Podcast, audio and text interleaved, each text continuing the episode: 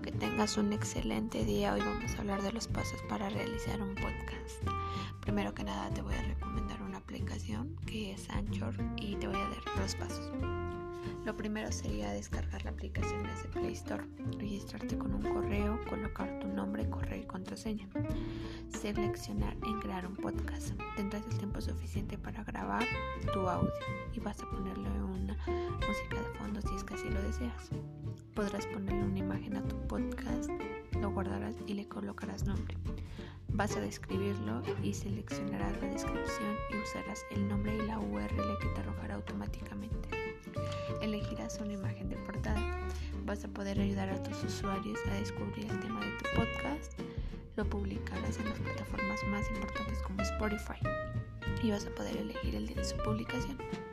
Y por último, al publicarlo vas a tener que verificar tu correo electrónico.